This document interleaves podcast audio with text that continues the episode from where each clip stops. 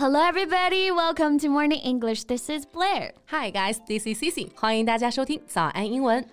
Cici, I'm so excited. I can't wait to start the topic for today. And that is hot pot. Oh yeah, hot pot. We all love that. 冬日啊,无法抗拒的美食. It's just so irresistible. I think probably not just for winter. Yeah. for every season 啊，都让人无法抗拒。夏天火锅配冰淇淋，冬天呢就更不用说了。一顿火锅温暖整个季节。well, I guess it's hard not to like it. Absolutely，而且呢，吃火锅啊，还是一件很快乐的事情。嗯，每次回想那些画面呢，都是 happy memories with our families, friends, or our loved ones. Exactly，吃火锅最快乐的其实就是大家一起吃嘛。一起吃的时候呢，总觉得这些菜都更好吃了。是的，and we can cook as we eat. Yes，就是边吃然后边继续煮啊。And my favorite part is that we can eat a variety of food like 肥牛、肥羊、牛百叶、千张，然后还有各种各样的蔬菜。因为我不太喜欢一顿饭就只吃一道菜嘛，所以 hot pot 就让我太满足了。I know exactly what you mean here. That's the part of reason I love it too. Yep, and eating hot pot is really customized. 像每个人都是可以调自己最喜欢的那个 flavor。那可不，贝贝啊，你上次调的那个酱啊，就真的是 slay 全场啊。okay, then let's rush to today's topic. 今天就和大家一起来。聊聊跟火锅相关的英文表达吧。Okay, can't wait. Let's just do it. 在节目的开始，给大家送一个福利。今天给大家限量送出十个我们早安英文王牌会员课程的七天免费体验权限，两千多节早安英文会员课程以及每天一场的中外教直播课，通通可以无限畅听。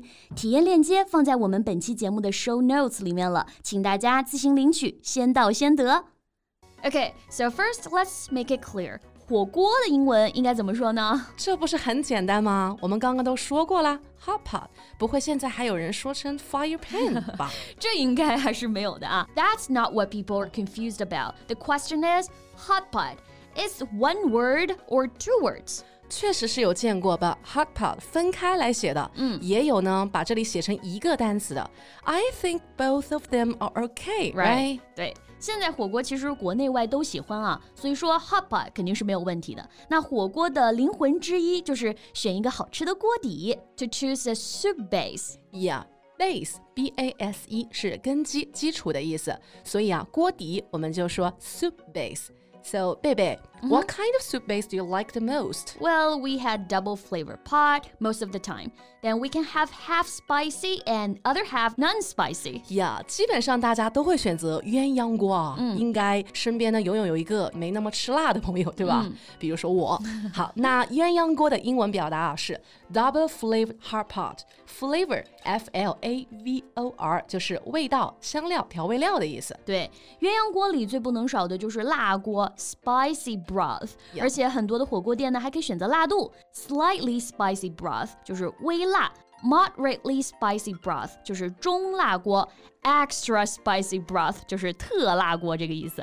Yeah, broth. B R O T H here means soup with meat, rice or vegetables. Spicy 呢是辛辣的意思，然后表达程度的这几个词呢，分别是 slightly s l i g h t l y 轻度的、轻微的；moderately 中度的；and extra e x t r a 就是特别的，那 extra spicy 就是特辣的。Right, I really like to order extra spicy broth. Wow, but my friends prefer to order mushroom soup broth or tomato soup broth.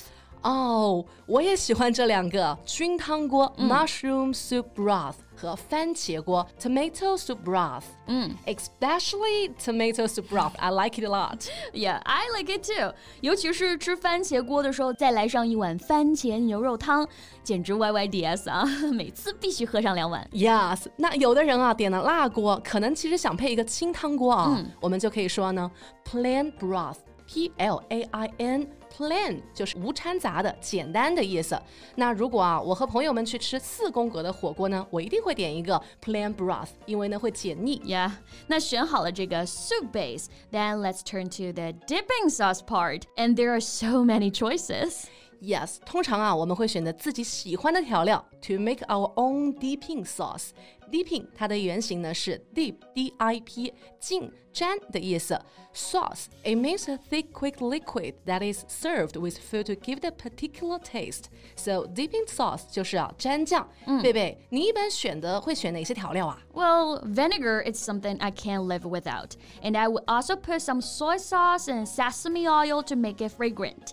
And add some minced garlic, ginger, spring onion, and cilantro too. 哇哦，听着我都闻到这些香味了耶！ yeah. Oh, oh, and I forgot chili. 火锅蘸料怎么能少得了辣椒呢？ Yeah, that's important. 那我们来看看啊，贝贝酱料当中呢，必不可少的是 vinegar，v i n e g a r，醋的意思。 Yes，这个是真少不了啊。And soy sauce，酱油，这个蘸酱的时候呢，也得放一点去调味。